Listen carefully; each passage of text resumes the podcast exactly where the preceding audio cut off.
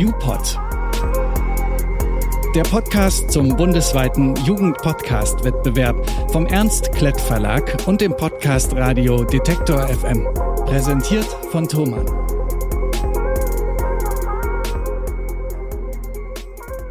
Hi, wir sind Caro und Ina. Herzlich willkommen.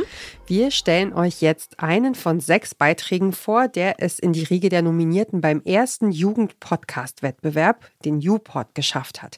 Das Oberthema des Wettbewerbs ist ja Gendern und wir haben echt viele spannende Einreichungen bekommen. Ja, und die Podcast-Folge, die wir euch jetzt vorstellen wollen, kommt aus Nordrhein-Westfalen und zwar vom Konrad-Adenauer-Gymnasium in Langenfeld.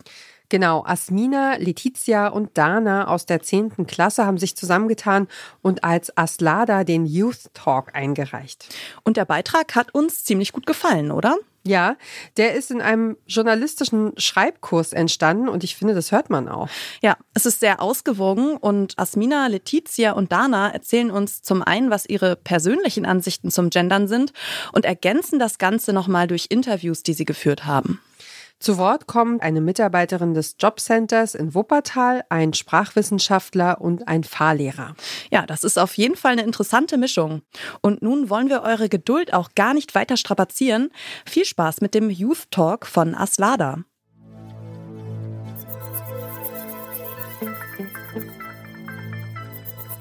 Hallo und herzlich willkommen zum Youth Talk. Ich bin Dana. Und ich bin Asmina. Heute haben wir eine aufregende Folge für euch vorbereitet. Aber bevor wir anfangen, möchten wir alle Damen und Herren, nein, alle Damen, Herren und Nonbinäre, nein, Damen, Herren, nonbinäre Personen und Transmenschen, naja, auf jeden Fall euch alle herzlich willkommen heißen. Wie ihr vielleicht schon gemerkt habt, geht es heute um ein sehr umstrittenes Thema. Das Gendern. Genau, wir sprechen unter anderem über die Geschichte und die rechtliche Lage des Genderns und haben, um auch andere Blickwinkel zu dem Thema zu beleuchten, tolle Gäste eingeladen. Freut euch auf Dr. Yannick Scholz, Monika Maas und Oliver Flocke. Dann lasst uns loslegen.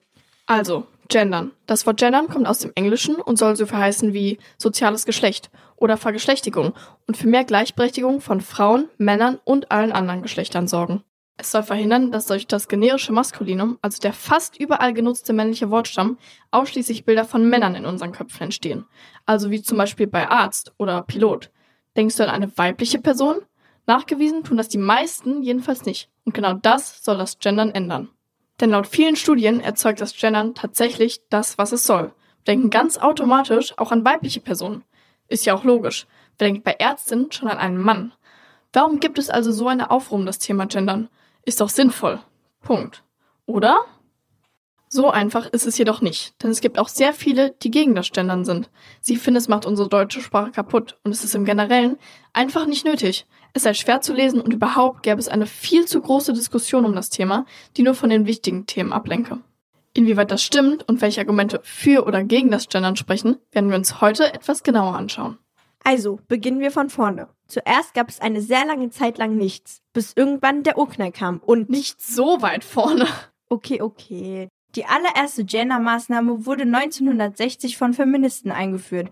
Der Schrägstrich sollte mehr Gleichberechtigung von Frauen und Männern schaffen.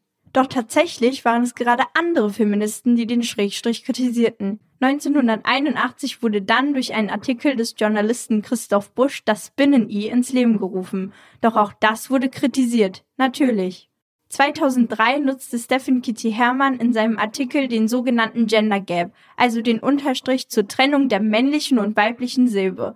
Die Idee, der Gender Gap sollte auch all die Menschen einschließen, die bisher komplett außen vor gelassen worden waren also zum Beispiel non-binäre Personen. Doch außer in queer-feministischen Kreisen konnte sich diese Schreibweise nicht durchsetzen. In den 90ern kam dann eine ganz neue Idee auf. Der Genderstern, welchen man schon vom Computer kannte, sollte nun die Erleuchtung bringen. Denn mit ihm sollten nicht nur Mann, Frau und non-binäre Personen angesprochen werden, sondern auch Transmenschen. Gerade in den letzten Jahren kam dann als ein verbesserter Stern der Doppelpunkt auf. Er sollte auch für blinde oder sehbehinderte Menschen als kurze Pause mitgelesen werden und wird auch noch heute gern von Behörden verwendet. Also, die Gender-Debatte zieht sich schon ziemlich lange und es ist auch immer noch kein Ende in Sicht. Ob demnächst Gendern verpflichtend wird und wenn ja, ob mit Doppelpunkt, Genderstern oder dem Binnen-I ist also noch unklar. Deutschlandweit offiziell ist aktuell jedenfalls noch keine dieser Varianten. Ich hätte nicht gedacht, dass man schon so lange über das Thema Gendern redet. Nein, ich auch nicht. Aber heute geht es ja auch um viel mehr als nur die Gleichstellung von Mann und Frau. Es soll ja auch zum Beispiel non-binäre Personen sichtbar machen. Ich dachte immer, dass Gender nur dafür da ist, um auch die Frauen in der Sprache zu berücksichtigen. Das denken zwar viele, aber es entspricht nicht der Wahrheit. Um darüber noch mehr Informationen zu bekommen, haben wir Monika Maas interviewt. Sie ist Beauftragte für Chancengleichheit am Arbeitsmarkt beim Jobcenter Wuppertal. Gendergerechte Sprache berücksichtigt die Vielfalt der Menschen. Es gibt ja Menschen, darunter auch einige aus der Politik, die sich ganz deutlich gegen das Gendern aussprechen. Zum einen, weil sie sagen, das macht die Sprache kaputt. Zum anderen, weil sie sagen, es ist komplett überflüssig. Aber das ist es natürlich nicht aus meiner Sicht, sondern es macht sichtbar. Und ja, viele Dinge hören sich holprig an. Und ich bin mir sicher, da finden wir bald bessere Lösungen. Aber erstmal brauchen wir auch sogenannte Umgehungslösungen, weil Sprache in Bewegung ist. Und Sprache muss, sollte ja auch inklusiv sein. Das tut niemandem weh. Das berücksichtigt alle und es öffnet das Denken. Bei Menschen, die das so stark ablehnen, stelle ich gerne die Frage, was verlierst du denn? Es ist doch auch für dich ein Gewinn. Eine Kollegin von mir, die hat mal in einer Teamsitzung grundsätzlich nur die weiblichen Formen benutzt. Das hat zu sehr großer Irritation geführt. Und das ist ungefähr das Gefühl, was ähm, Frauen häufig haben, wenn sie nicht benannt werden. Danke für diesen wunderbaren Einblick, Frau Maas. Pro Gendern ist auch der Sprachwissenschaftler Dr. Yannick Scholz, welcher Dozent an der Universität zu Köln für romanische Literaturwissenschaften ist. Um seine Meinung und die Blickwinkel der Sprachwissenschaftler-Community zu zeigen, haben wir ihn für euch interviewt. Wie würden Sie sagen, steht die sprachwissenschaftliche Community zum Thema Gendern? Ja, ich komme ja aus den Sprach- und Literaturwissenschaften und da haben wir einmal die Linguistik, die beschäftigt sich mit Sprachwandel ähm, unter anderem und die Literaturwissenschaft, wo es natürlich um die kreative Verwendung von Sprache geht. Und deshalb glaube ich schon, dass eine etwas größere Offenheit vielleicht gegenüber dem Gendern auch auszumachen ist in unseren Disziplinen im Vergleich mit anderen Disziplinen. Gleichzeitig gibt es natürlich auch bei uns einzelne Personen, die dem Ganzen überhaupt nicht aufgeschlossen gegenüberstehen. Und das ist ganz spannend. Das entspricht nämlich auch ungefähr der Situation im Literaturbetrieb und bei den AutorInnen selbst. Ähm, da haben wir auch solche, die ihre Texte ganz bewusst gendern und mit diesen neuen Sprachformen total kreativ arbeiten. Das war jetzt in Deutschland zum Beispiel Kim de l'Horizon, der Buchpreisträger, ich glaube, letztes Jahr 2022. Ähm, und es gibt aber auch solche, die dem Ganzen ähm, ja kritisch gegenüberstehen, das ablehnen und sich vielleicht sogar öffentlich auch dagegen aussprechen.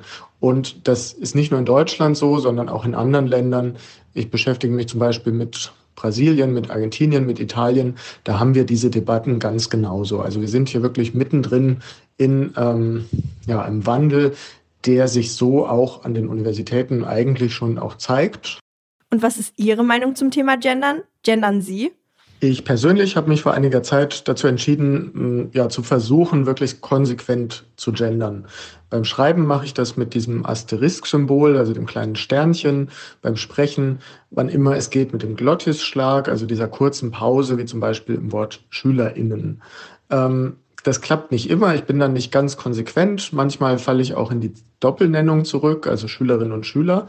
Ähm, die geht mir aber eigentlich nicht weit genug, denn meine Idee von der äh, inklusiven Form, also des Sternchens oder dieses Glottisschlags, ist einerseits, dass wir einfach mehr als zwei Geschlechter haben. Wir haben auch intersexuelle Menschen, die ähm, immer vergessen werden in der ganzen Debatte die werden dadurch sichtbar und gleichzeitig vermittle ich auch Menschen einfach allgemein, wenn sie mich so sprechen hören, wenn sie das lesen, was ich geschrieben habe, dass sie sich bei mir sicher fühlen können, dass sie gesehen werden. Und das halte ich für ganz wichtig.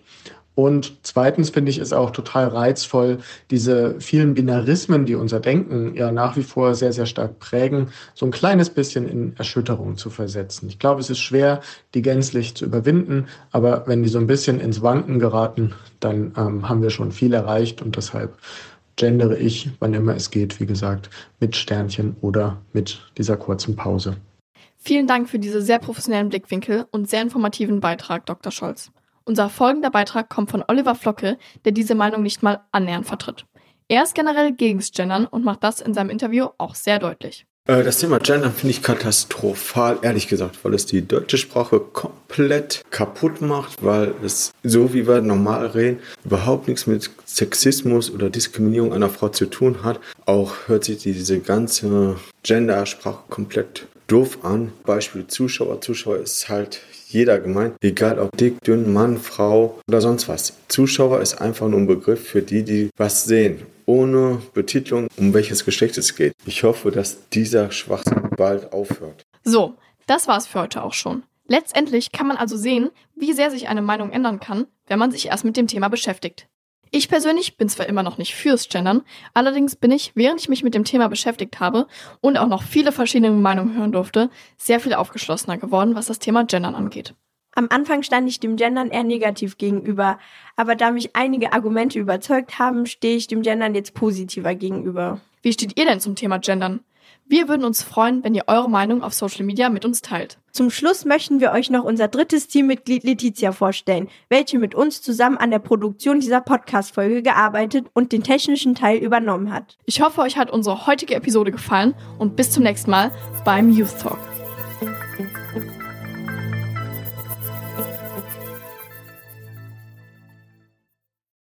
Das waren Asmina, Letizia und Dana vom Konrad-Adenauer-Gymnasium in Langenfeld mit ihrem Youth Talk. Einer unserer sechs nominierten Beiträge beim Jugend-Podcast-Wettbewerb zum Thema Gendern. Vielen Dank für eure Einreichung. Ja, vielen Dank, dass ihr euch solche Mühe gegeben habt. Das hört man auf jeden Fall. Ja, und für alle anderen gilt, danke fürs Zuhören und bis zum nächsten Mal. Dann stellen wir euch wieder einen der nominierten Beiträge vor. Macht's gut, bis dann. Tschüss. Tschüss. YouPod. Der Podcast zum bundesweiten Jugendpodcast-Wettbewerb vom Ernst Klett Verlag und dem Podcast Radio Detektor FM. Präsentiert von Thomann.